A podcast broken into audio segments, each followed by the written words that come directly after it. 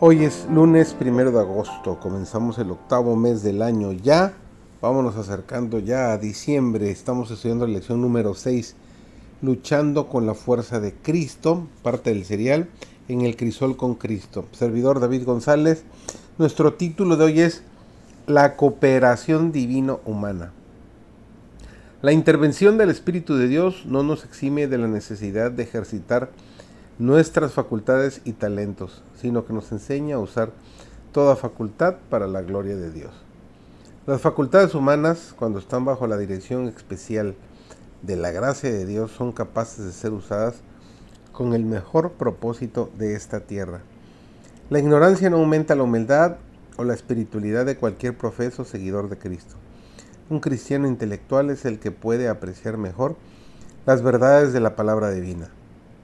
Los que le sirven inteligentemente son los que mejor pueden glorificar a, Cristo.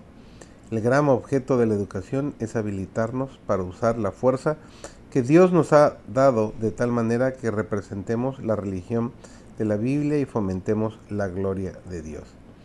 A aquel que nos dio la existencia debemos los talentos que nos han sido confiados. Y es una obligación que tenemos hacia nuestro Creador cultivarlos y aprovecharlos. La educación disciplinará la mente, desarrollará sus facultades y las dirigirá comprensivamente a fin de que podamos ser útiles en hacer progresar la gloria de Dios. Vi a ángeles malos que luchaban por las almas y ángeles de Dios que lo resistían, nos dice Elena G. de White. El conflicto era recio.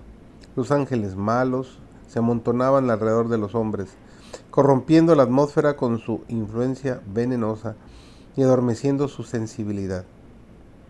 Los ángeles santos observaban ansiosamente estas almas y aguardaban la oportunidad para hacer retroceder a la hueste de Satanás. Pero no es tarea de los ángeles buenos manejar las mentes contra la voluntad de los individuos.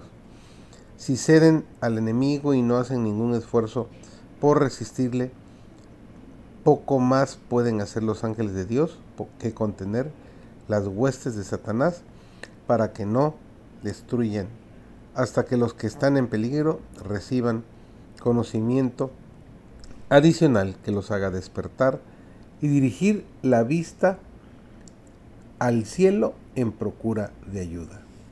Jesús no comisionará a los santos ángeles a que saquen de apuros a los que no hacen esfuerzo alguno por ayudarse a sí mismos. Si Satanás ve que está en peligro de perder un alma, se esfuerza hasta lo infinito por conservarla.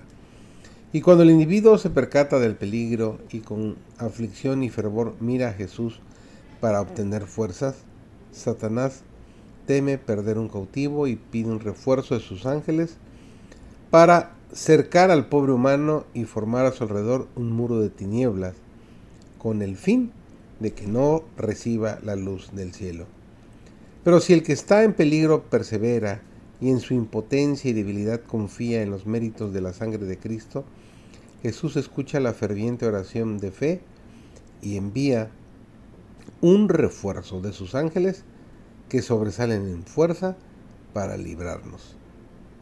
Y cuando los ángeles, todopoderosos, vestidos con toda la armadura del cielo, acuden en ayuda del ser desfalleciente, perseguido, Satanás y sus huestes retroceden, pues saben bien que su batalla está ya perdida.